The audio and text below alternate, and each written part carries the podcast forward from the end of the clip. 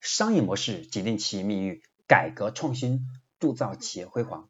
大家好，我是商业模式研究与实践者江开成。今天我将和大家分享的是我们商业模式创新课程的第一百八十三讲：如何用产品来构建我们企业商业化壁垒。今天我们企业整体都面临着产能过剩、同质化、价格战等等问题，让企业离利润越来越远，我们的竞争越来越艰难。那么最好的办法是我们可以通过产品的维度来构建商业化壁垒，走出困惑和漩涡。那么产品的维度来构建商业化壁垒，我们主要从以下几个维度来进行思考和打磨。首先从产品的属性的角度，我们找到自己商业化模式当中别人很难复制的场景优势，在用户需求的上游满足用户。比如说江小白，年轻人小聚的白酒。当一个年轻人走进小酒馆、走进小饭店的时候呢，他就会想到我们江小白。第二个是从产品指证的角度，借助自家的产品已经形成的优势，来让产品之间形成相互的借力，来做产品间的链接与互换的优势。在这里讲一个非常重要的一个案例，也是大家应该平时都接触的比较多的，就是与抖音相连接、相连接的。剪映，因为剪映是我们头条系赋能的指证产品。之所以现在我们看到月活很高，原因就是它构建了很高的壁垒。这个壁垒就是因为剪映背后是庞大的抖音用户群体。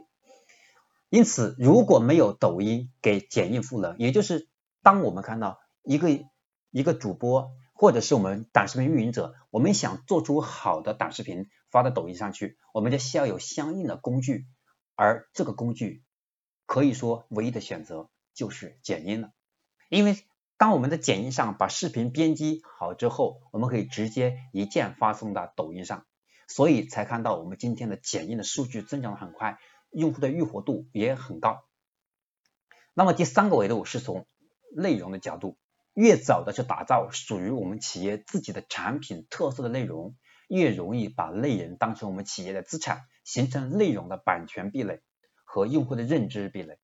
比如说非常有名的一禅小和尚，他总是能够打造出一条一条深入人心的内容，获得高度人性的共鸣，引发我们很多人的思考。